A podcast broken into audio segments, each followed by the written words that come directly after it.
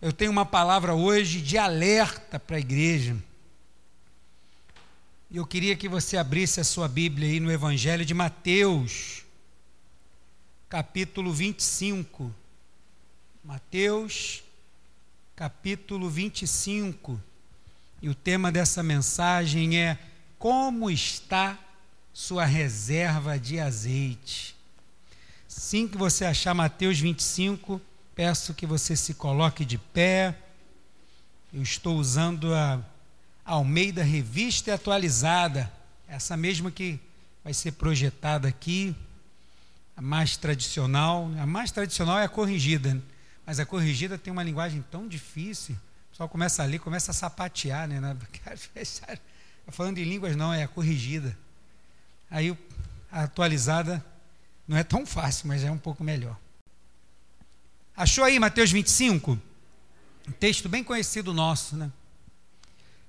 Vou ler do verso 1 ao 13, que é a parábola das dez virgens, para falar sobre como está sua reserva de azeite. Vamos orar primeiro? Senhor, nós bendizemos o teu nome e queremos orar antes de pregar. Queremos entregar nas tuas mãos, Senhor, a nossa vida e pedir que o Senhor possa me usar como esse instrumento nas tuas mãos que o Senhor possa fazer valer o seu nome, porque eu não subo aqui porque eu tenho experiência, porque eu sei fazer, ou porque eu já falei sobre alguma vez sobre isso, não. Subo aqui no temor e tremor do Senhor, porque a palavra é tua, não é minha. E a responsabilidade está comigo, para que o Senhor fale com o seu povo. E o Senhor tem falado sobre isso. Nesses últimos cinco anos, depois de tanto tempo, eu tenho ouvido bastante pastores pregar sobre essa palavra. E eu creio que não é à toa, assim. O Senhor está despertando o teu povo. Porque o Senhor tem um povo. Tem aqueles que não estão sendo prudentes, mas tem os prudentes. E, Senhor, o Senhor quer que eles se mantenham alertas. E aqueles que não são, ainda há tempo de ser. Porque o Senhor vem. E isso é fato, é verdade. E nós aguardamos a tua volta. Por isso, fala conosco e nos alerta, Senhor, para que possamos estar aguardando o noivo, em nome de Jesus. Amém. Mateus 25, do 1 ao 13, diz assim a palavra do Senhor. Então, o reino dos céus será semelhante a dez virgens que, tomando as suas lâmpadas, saíram a encontrar-se com o noivo. Cinco dentre elas eram imprudentes ou nécias, e cinco prudentes. As nécias, ao tomarem as suas lâmpadas, não levaram azeite consigo. No entanto, as prudentes, além das lâmpadas, levaram azeite nas vasilhas. E tardando o noivo, foram todas tomadas de sono e adormeceram. Verso 6. Mas, à meia-noite, ouviu-se um grito: Eis o noivo, saí ao seu encontro. Então se levantaram todas aquelas virgens e prepararam as suas lâmpadas. E as nécias disseram às prudentes: Dai-nos do vosso azeite, porque as nossas lâmpadas estão se apagando. Mas as prudentes responderam: Não, para que não nos falte a nós e a vós outras, e diante ao que vende comprar. E saindo elas para comprar, chegou o noivo. E as que estavam apercebidas entraram com ele para as bodas, e fechou-se a porta. Verso 11. Mais tarde chegaram as virgens nécias, clamando: Senhor, Senhor, abre-nos a porta. Mas o noivo, ele respondeu: Em verdade vos digo que não vos conheço. Vigiai, pois, porque não sabeis o dia nem a hora. Pode se sentar. Deu um, um, um ar meio fúnebre, né? Nesse vigiai, porque não sabia o dia. Tinha irmão me olhando com o olho regalado. Deu até para ver, mesmo com máscara eu consegui ver. Isso é uma palavra de alerta, irmãos.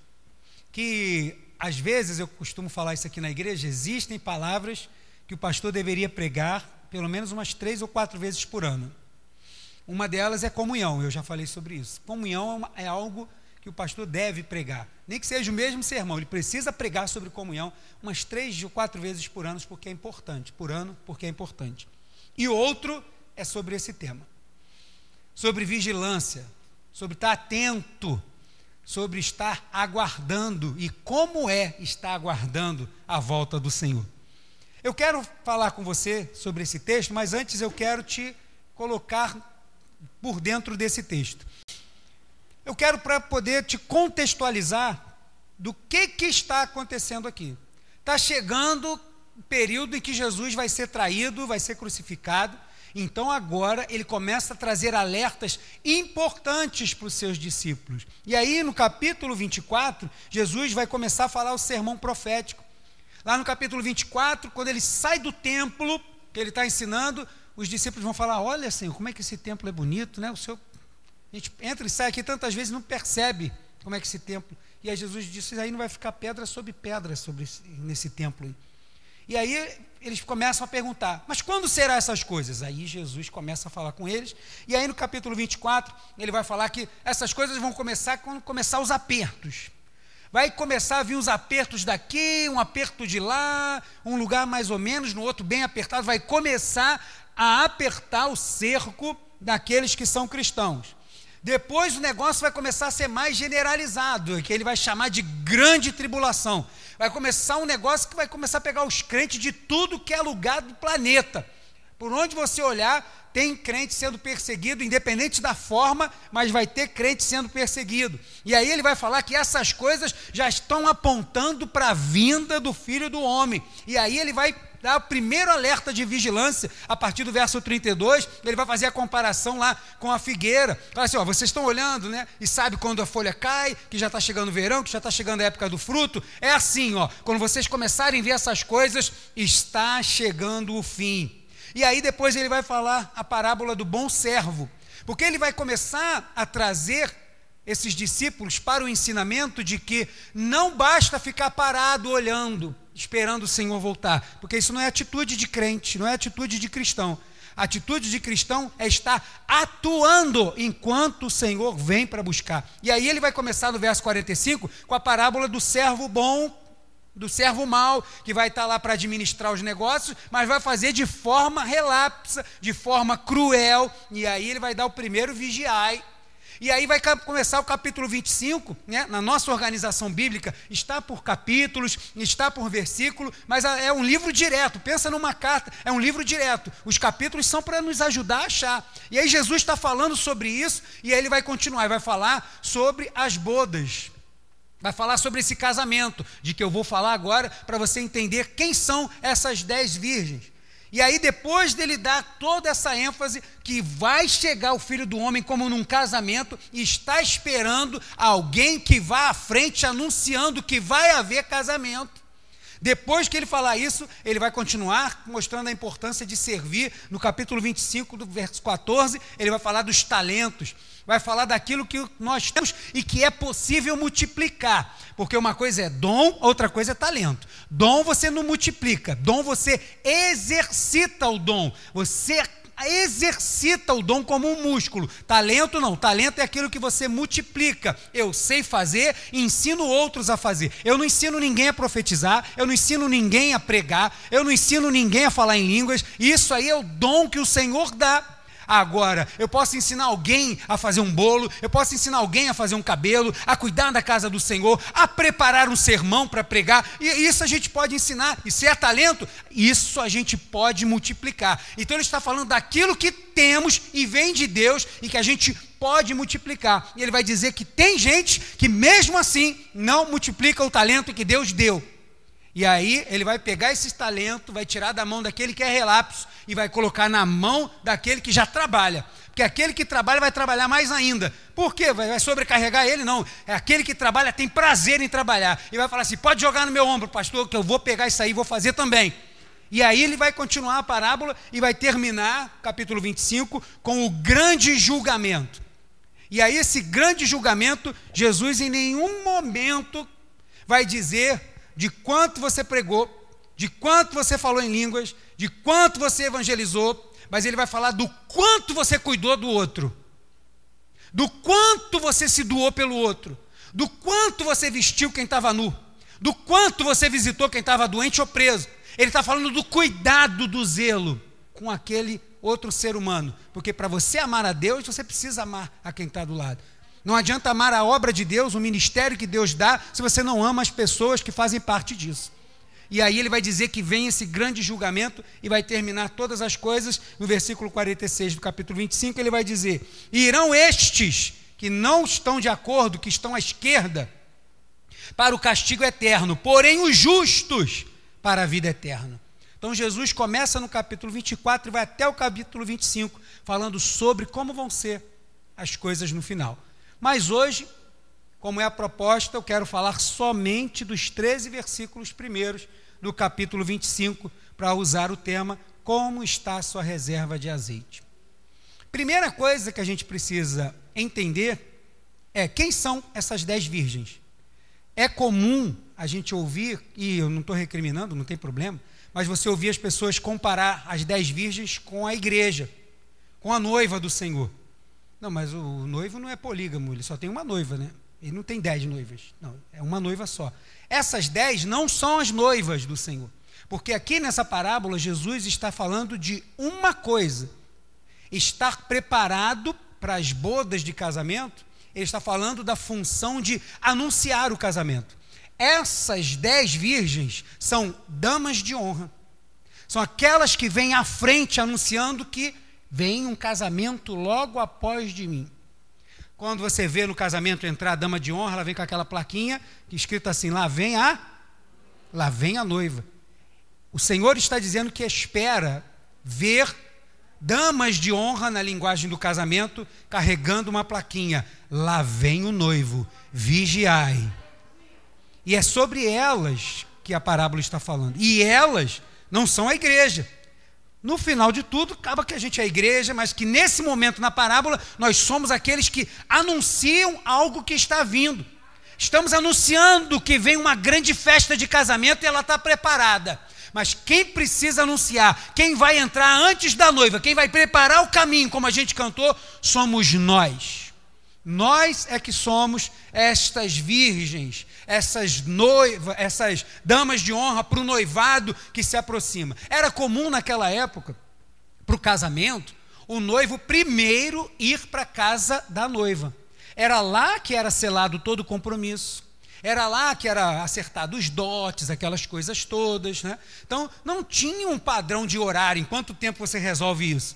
Dito que hoje também não tem, né? Quando você vai no cartório resolver alguma coisa, às vezes pode ser meia hora, às vezes duas horas e quarenta, vai depender de como que está o andamento das coisas. Lá também. Só que quando terminasse tudo lá, que foi selado o casamento, a festa geralmente acontecia na casa do noivo. Acho que é por isso que é o pai da noiva que paga casamento, né? Por causa dessa história, eu acho. Vamos inverter isso aí, né? Em breve. Mas aí vem todo mundo de lá para a casa do noivo. Quando eles estivessem a caminho, alguém anunciaria: lá vem o noivo. Porque já haveria um grupo de pessoas que antecipadamente estariam preparadas ali naquele lugar, porque pela sua conduta eram virgens, pela sua vestimenta, e pela, pelo aquilo que elas tinham, porque isso se dava à noite. Então, elas tinham suas lamparinas com fogo. Por causa disso tudo, quem passava por ali já sabia que ia ter casamento na casa de fulano. Na casa de Beltrano vai ter casamento. Porque não tinha convite, irmão. Né? Hoje tem convite, convite por e-mail, por WhatsApp, ou físico, chega na tua casa, alguém te entrega. Mas naquela época não tinha convite, né?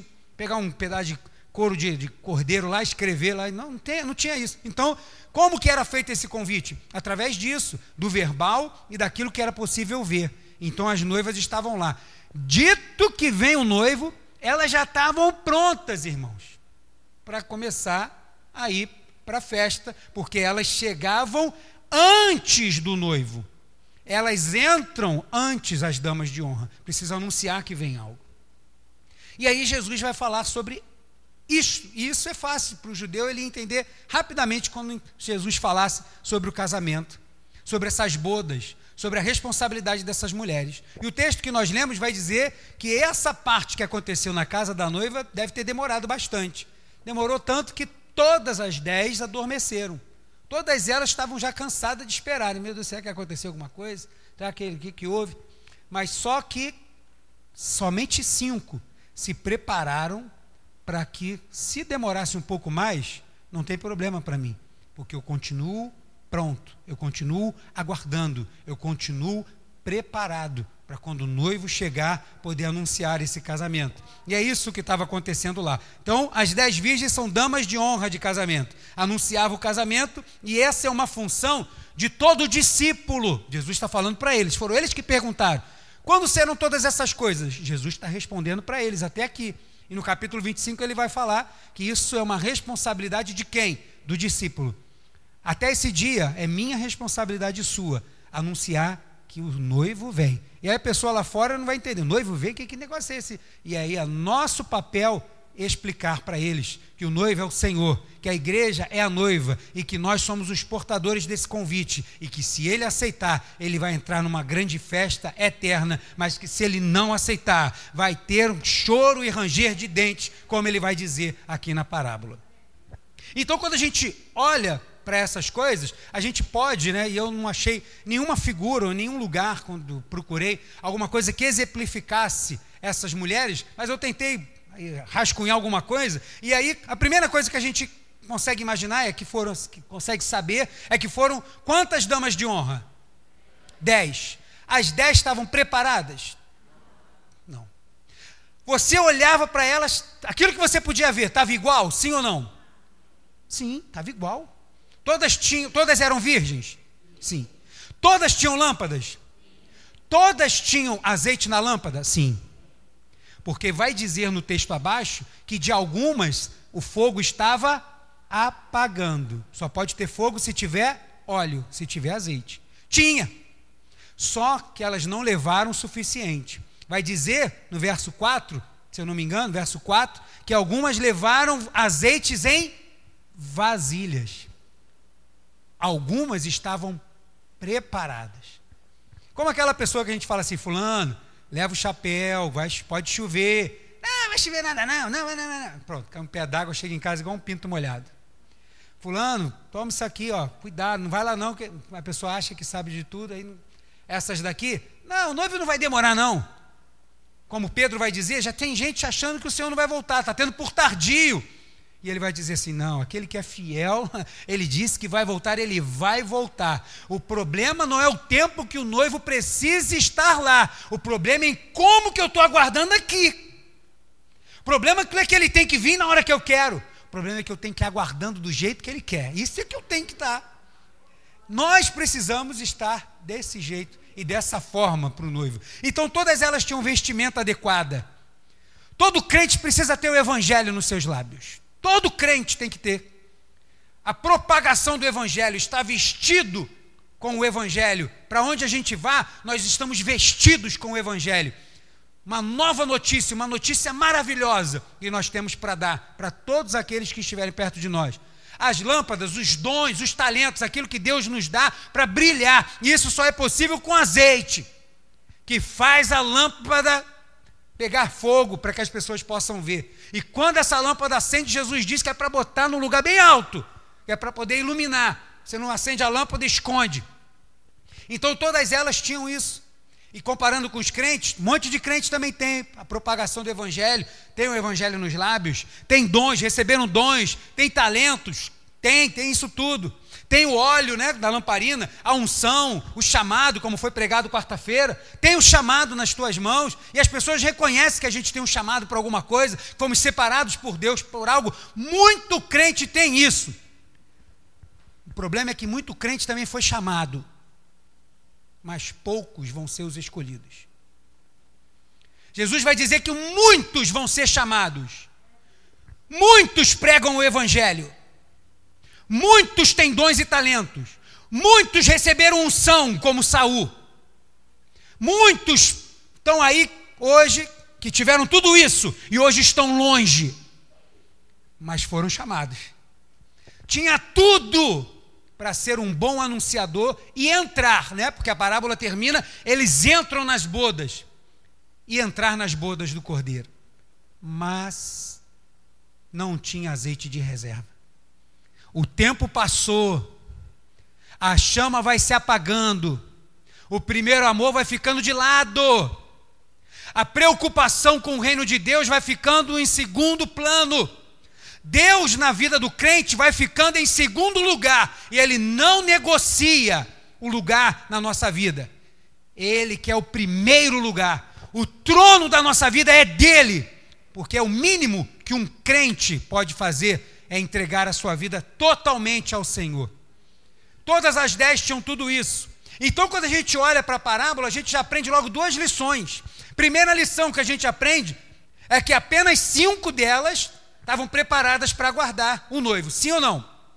Então, a primeira lição: crente, vai ter casamento se você estiver pronto ou não. Senhor Jesus vem buscar a igreja se você estiver pronto ou não. Porque ele não vem porque eu estou pronto ou porque meu azeite acabou. Ele vem porque ele tem um plano, ele vem porque ele tem uma hora certa, ele vem porque já está decretado no céu o dia que ele vem. E ele não vai estar tá preocupado se é o dia que você precisa sair para ir buscar mais dele. A hora de buscar é agora, não é amanhã. O noivo vem, independente se eu ou você estivermos prontos ou não. Independente se tivemos uma longa história ministerial, mas agora estamos um pouco afastados. Independente disso, ele vai vir. E se você não estiver pronto, vai ser choro, ranger de dentes, inferno, perturbação eterna. Mas vai ter descanso eterno e alegria no céu para aqueles que pagam o preço. Mas mantém suas vasilhas cheias, preparadas para aguardar o noivo. Vai ter casamento, sim. O Senhor vai voltar, sim. E independe se a igreja vai estar cheia ou vazia ele vai voltar. Por quê? Porque ele tem um compromisso com a noiva. A noiva dele é a igreja dele, espalhada por esse mundo todo. Enquanto essa reunião não acontece, cadê as damas de honra para poder ir à frente e dizer: lá vem o noivo?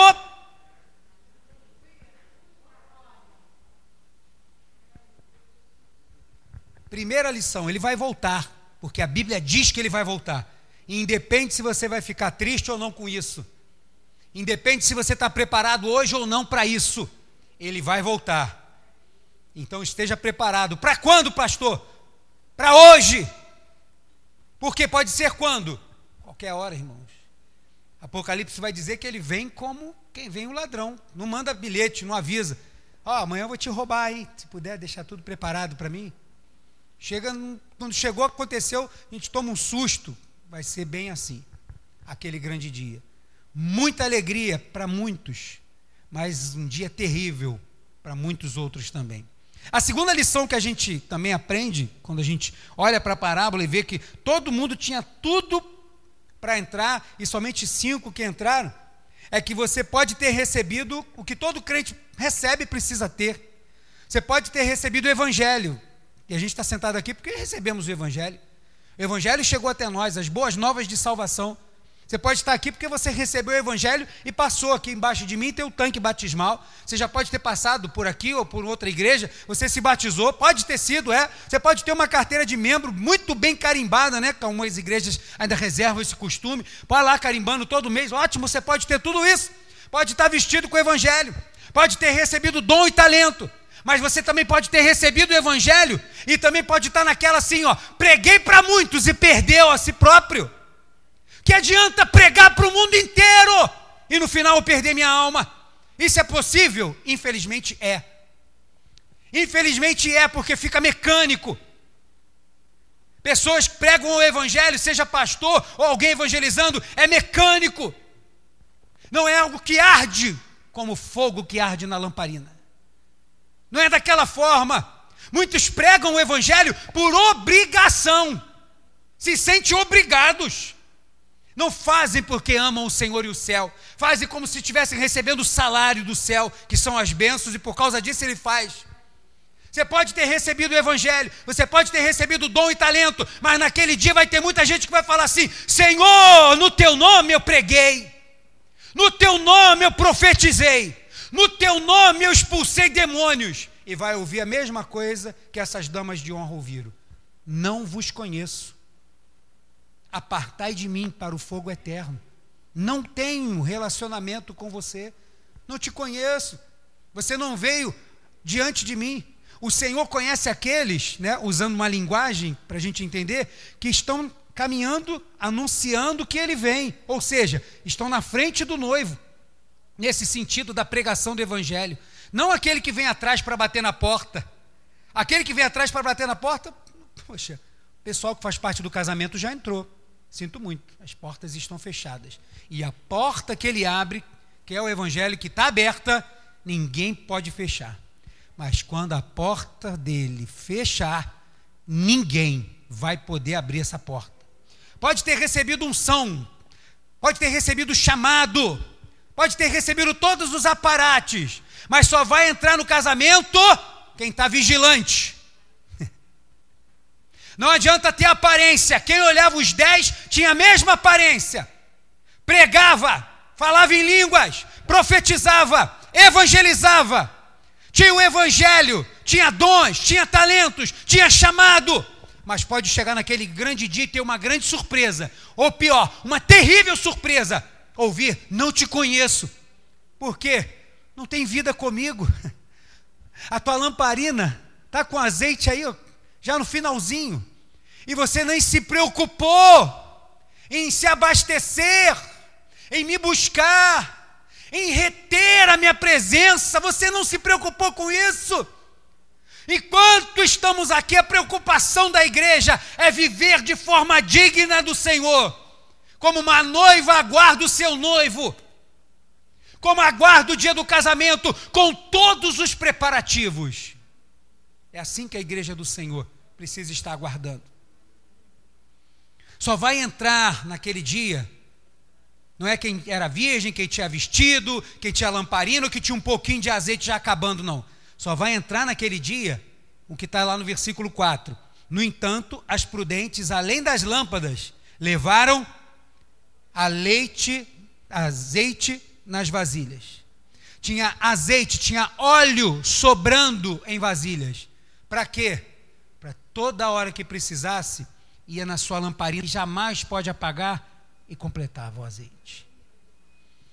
Passou por uma dificuldade tal, o noivo ainda não veio, tem o óleo que vem do alto, do trono do Senhor, que é derramado, e a chama volta a acender. E assim é a vida do cristão até que ele venha. Na parábola das bodas, outra festa, no capítulo 22, Senhor Jesus agora vai estar fazendo uma parábola para incluir os judeus. Ele veio para os judeus e não receberam e tal. E aí ele agora manda chamar todos, todo mundo que tiver, ele manda vir. E aí ele vai terminar a parábola, no versículo 14, dizendo assim: Porque muitos são chamados, mas poucos escolhidos. E aí o que, que é isso? Nas duas parábolas de bodas, a gente pode entender que quem são os chamados? Todos que receberam o Evangelho. Que é o Evangelho? É o convite para morar no céu. ah, pastor, só isso já recebi. Então agora viva de forma digna do convite que você recebeu. Por quê? Porque senão você pode ter sido chamado, mas naquele grande dia você não vai ser escolhido. O que é o escolhido? O escolhido é o que se mantém aceso, que mantém a dignidade do Evangelho, o cristianismo vivo no seu coração. Para quê? Para poder entrar nas bodas. Chamados são os convidados. Muita gente está sendo convidada. Muita gente tem recebido o Evangelho, mas tem vivido a sua vida do jeito que acha que tem que viver, na sua ideologia, na sua filosofia. Acha que vai viver do seu achismo acha que o que importa é a sua opinião, despreza a palavra de Deus. Mas foi chamado, recebeu o evangelho um dia.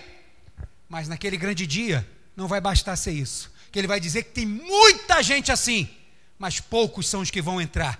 Poucos são que vão manter esse convite agarradinho no seu coração, aguardando, olhando de longe, esperando o noivo vir, para que eles possam ir à frente e continuar anunciando que o noivo vem.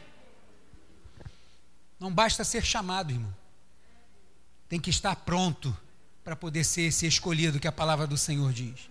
Então, o que, que eu quero dizer quando eu digo tem que ter azeite de reserva? Azeite de reserva, eu estou falando daquilo que as pessoas não vão ver. Azeite de reserva não é as pessoas saberem que somos crentes. Não é ter somente o discurso da palavra de Deus. Porque tem muita gente que conhece bem a palavra de Deus que sequer às vezes pisou numa igreja, ou alguns que têm prazer de dizer que estão fora da igreja, porque a igreja é gente hipócrita, porque a igreja é isso, que o pastor é ladrão, que inventa desculpa que quiser para manter a vida do jeito que quer. Ok.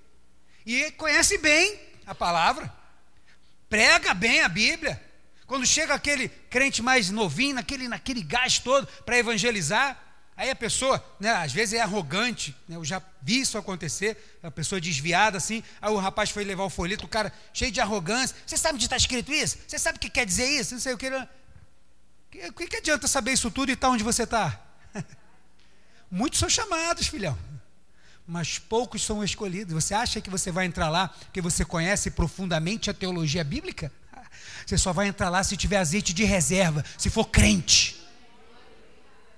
Se você fala um português escorreito, se você tropeça nele, se você fez 20 seminários, se você fez nenhum, o que vai fazer você entrar no céu é se você tem azeite de reserva.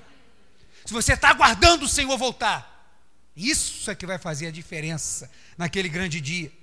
Então, azeite de reserva é aquilo que você é no particular aquilo que você não vai ver, que aparentemente as pessoas, quando vão botar os olhos na figura da dama de honra, não vão perceber, mas lá guardadinho tem um azeite de reserva.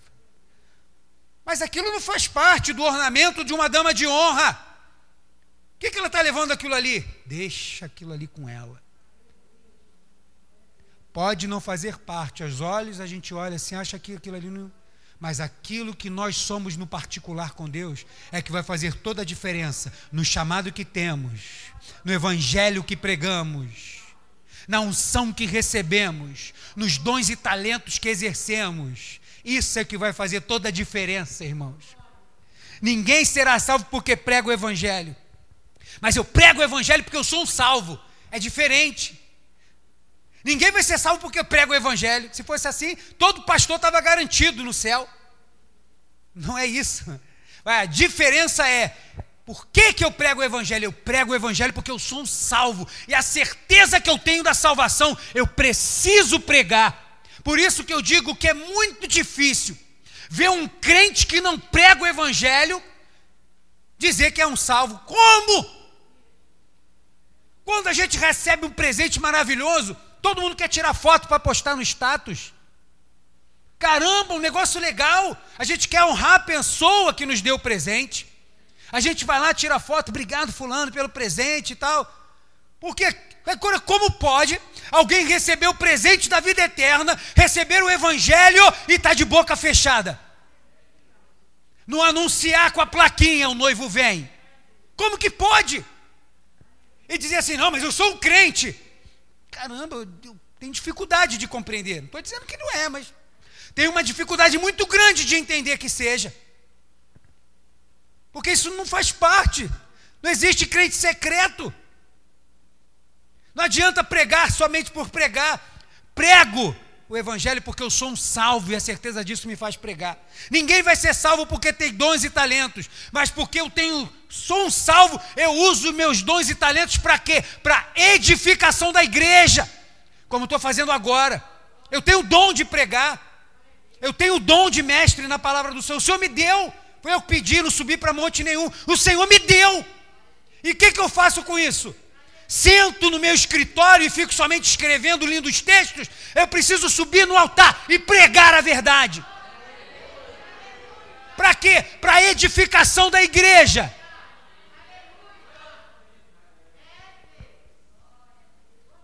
Alertar a igreja do Senhor.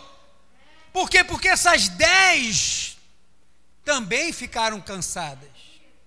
As dez deram uma adormecida, mas ao som do noivo, cinco estavam preparadas.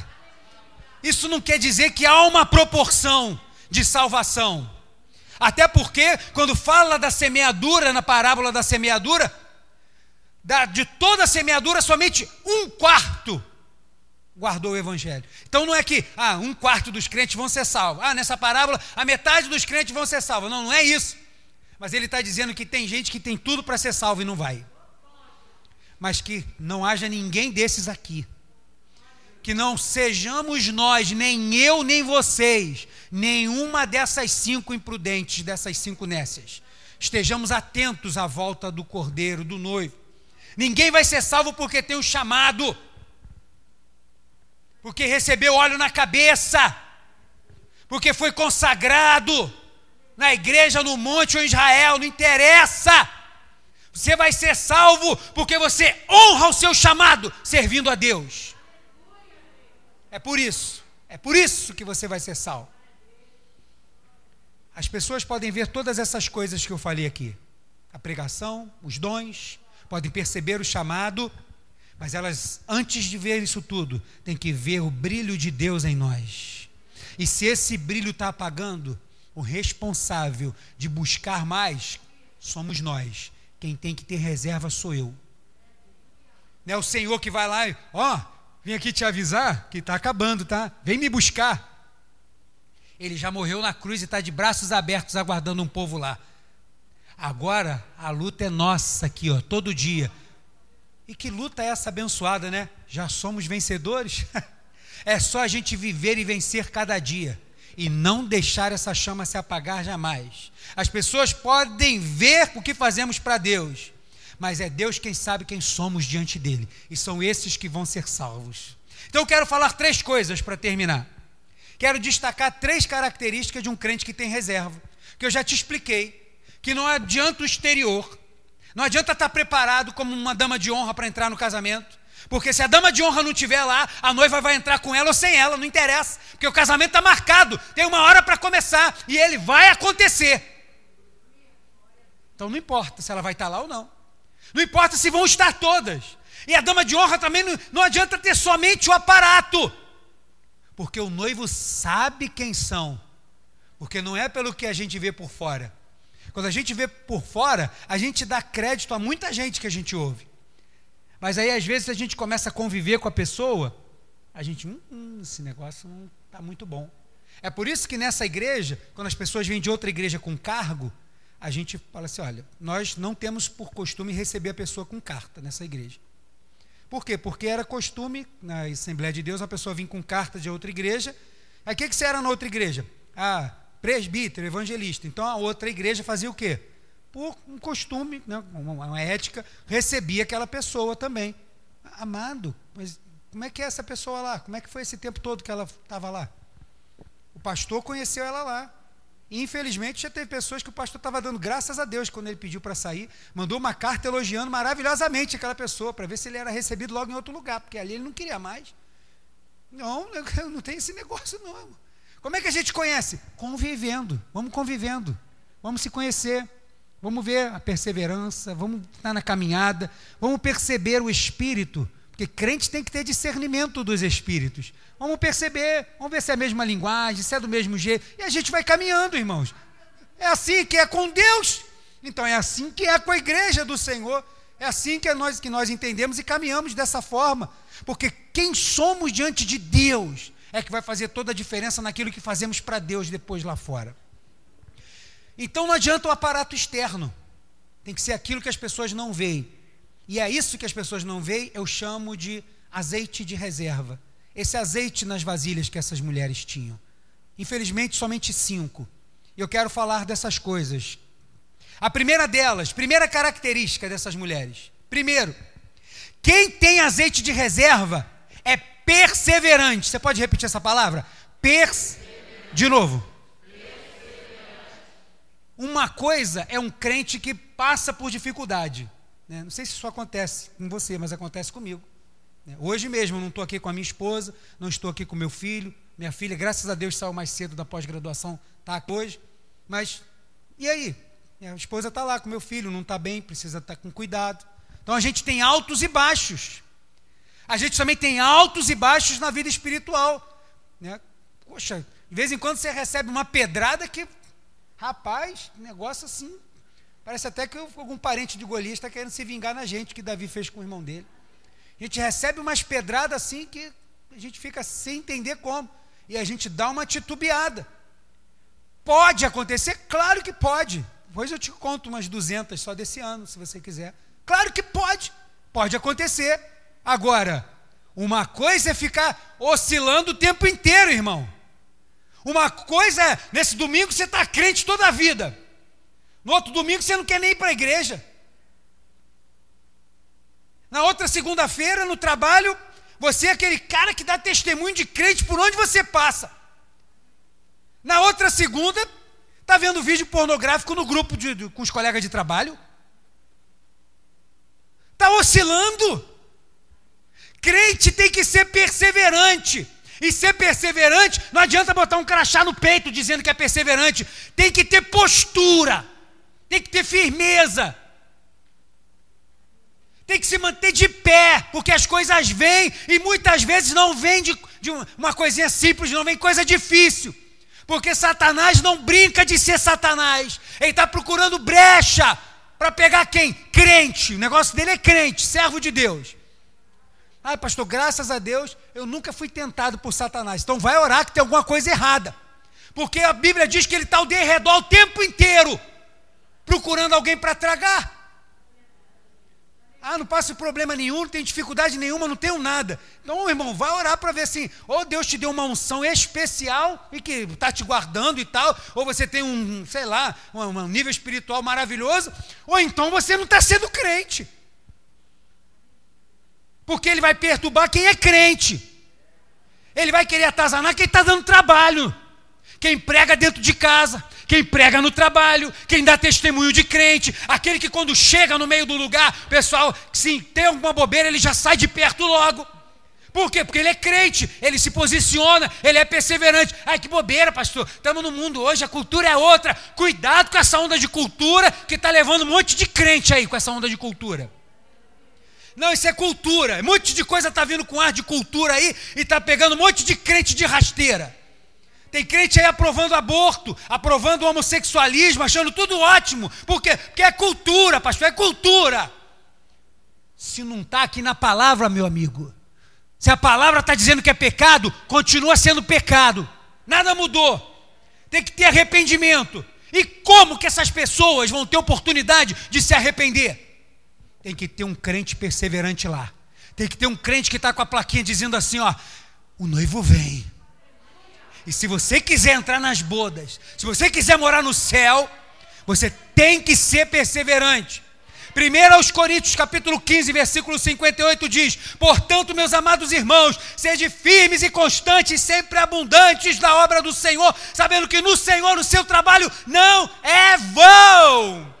Você vive uma vida de perseverança por quê? Porque você sabe que não é vão.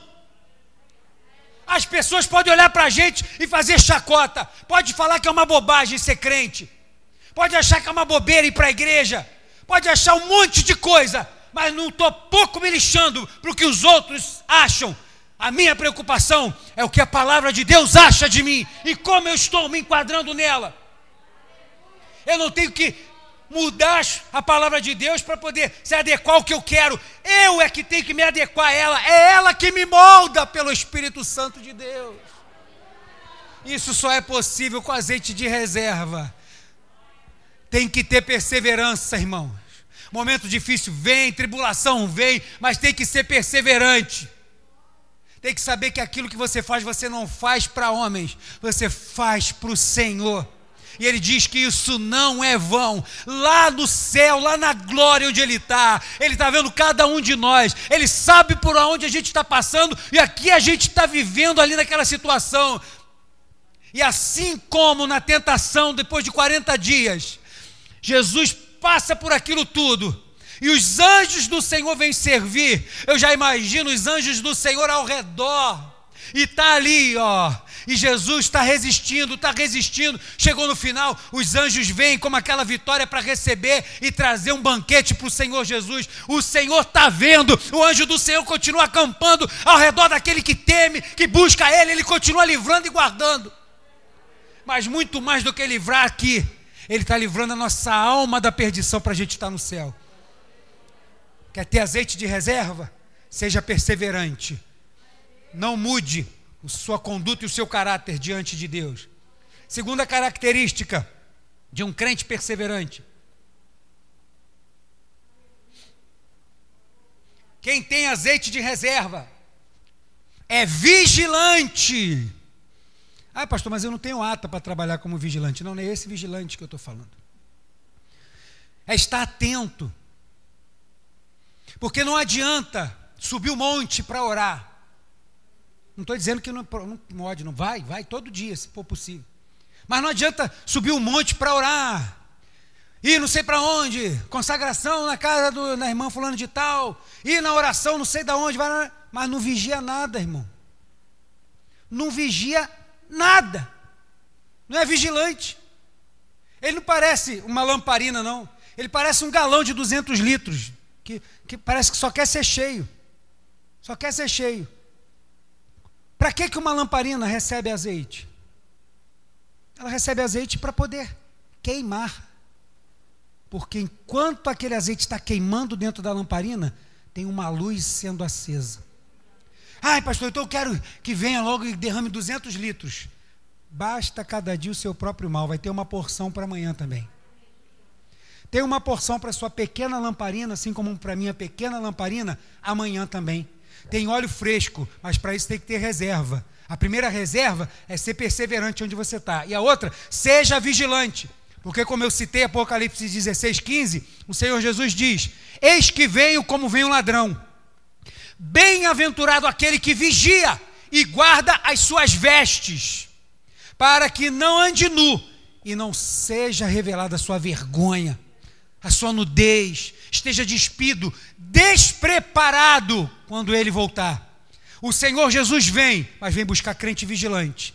Tem que continuar a estar preparado, aguardando o Senhor. E como que eu vigio? Vigia com as tuas atitudes. Vigia naquilo que você vê. Vigia no que você ouve. Cuidado com o que tu fala. Seja vigilante.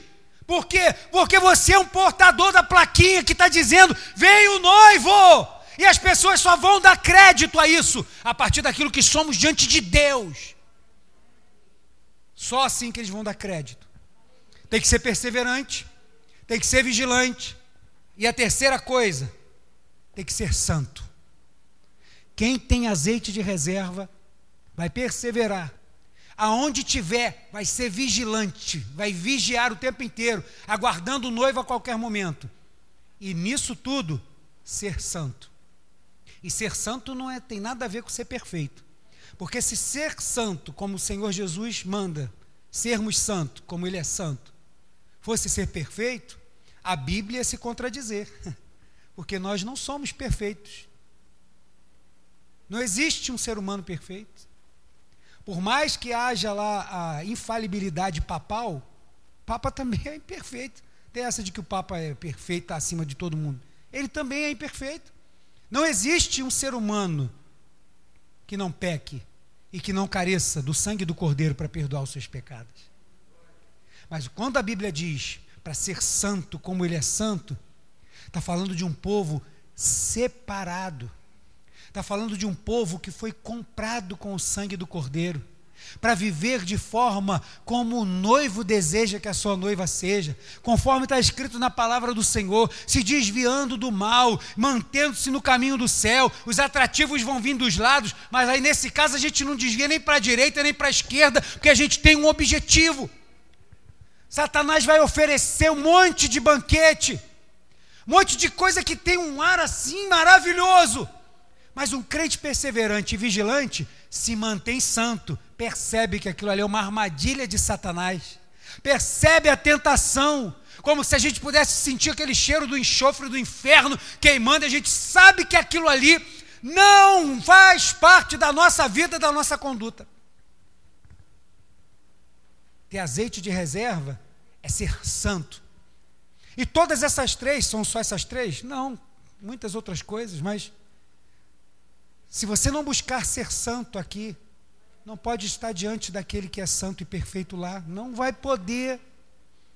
Com toda a nossa imperfeição aqui, precisamos lutar todos os dias para sermos santos e manter as nossas vestes limpas, pelo sangue do Cordeiro, porque não é porque é pastor, não é porque é da igreja A ou B, não é porque você tem tanto tempo de crente, só quem tira pecado e mantém veste limpa continua sendo o sangue do Cordeiro.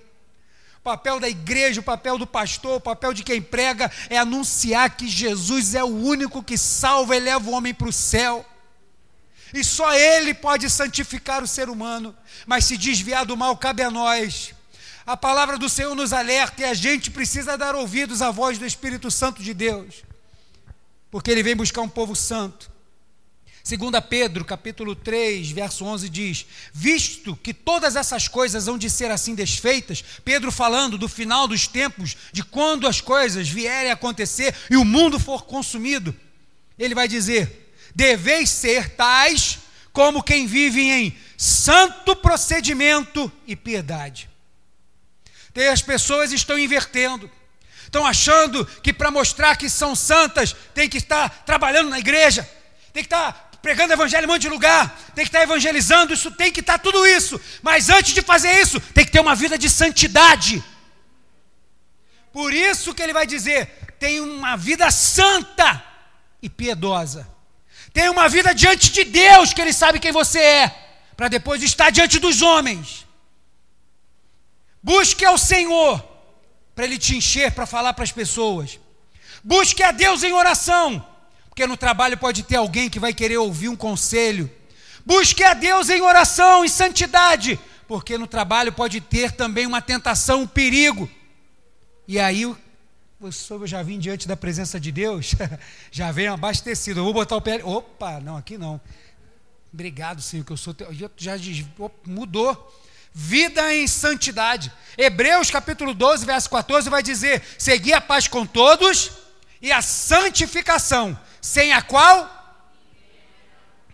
ele vai dizer: seguir a paz com todos e a santificação. E ele não vai dizer sem as quais ninguém verá o Senhor. Ele disse isso? Não. Ele colocou no singular: sem a qual. Ele está falando de quê? Santidade. Porque se você tiver isso,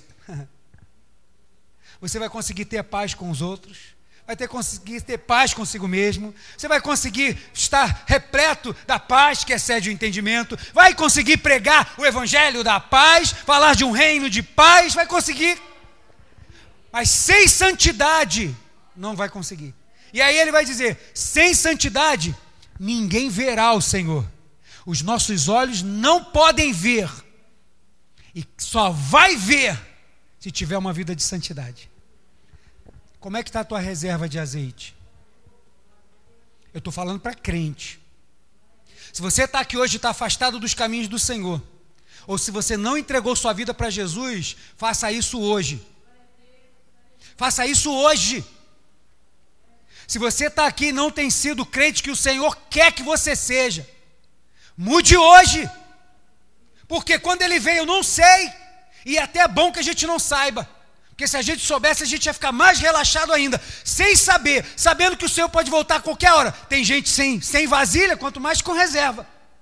Tem gente que já chutou a lamparina para longe. Imagina se ele fala quando volta. Ele não disse porque ele é misericordioso. Quer que a gente esteja em plena verdade diante, de, diante dele todos os dias, até que ele venha plaquinha na mão. Lá vem o noivo. Quem tem azeite de reserva tem responsabilidade diante de Deus. Você sabe da responsabilidade que você tem diante de Deus? E a parábola vai nos ensinar isso. E provavelmente, digo provavelmente, porque pode ser que tenha sido por esse motivo, que o Senhor vai usar o número 5 na parábola.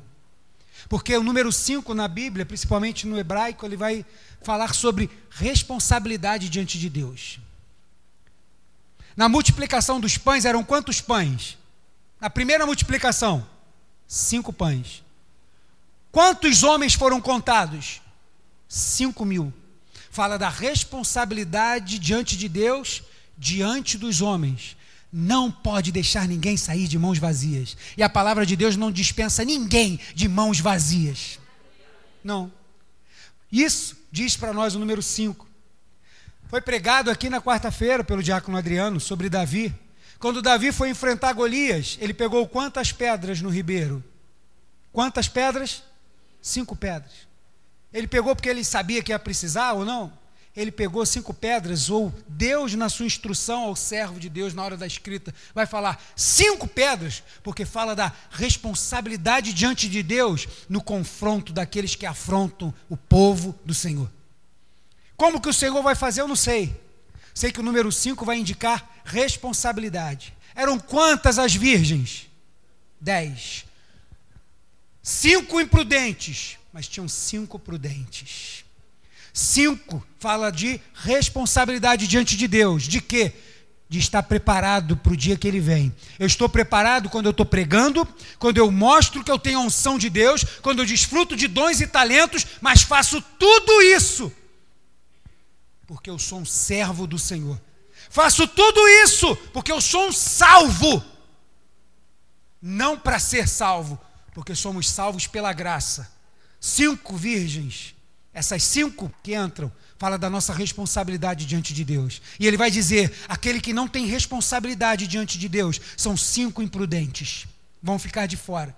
Porque só entra quem tem responsabilidade, compromisso, reverência, temor comigo. É o que a parábola vai nos ensinar. Deuteronômio 16, 16 diz: Três vezes no ano, todo varão entre ti aparecerá perante o Senhor teu Deus, no lugar que escolher, na festa dos pães asmos, nas festas da semana, nas festas do tabernáculo. Porém, Jesus vai dizer, o Senhor vai dizer: Ninguém aparecerá diante de mim com as mãos vazias. Essas mulheres tinham vasilhas nas suas mãos. Deuteronômio vai dizer que toda pessoa que for chegar diante do Senhor não pode chegar de mãos vazias. Ele estava falando de quê? Todo mundo tinha uma plantação de alguma coisa. Se você tinha bastante coisa, podia levar bois, carneiros. Se você não podia, podia levar uma rolinha, uma pombinha. Se não tinha, podia levar um bolinho, um pãozinho asmo. Mas todo mundo tem condição de estar diante do Senhor apresentando algo.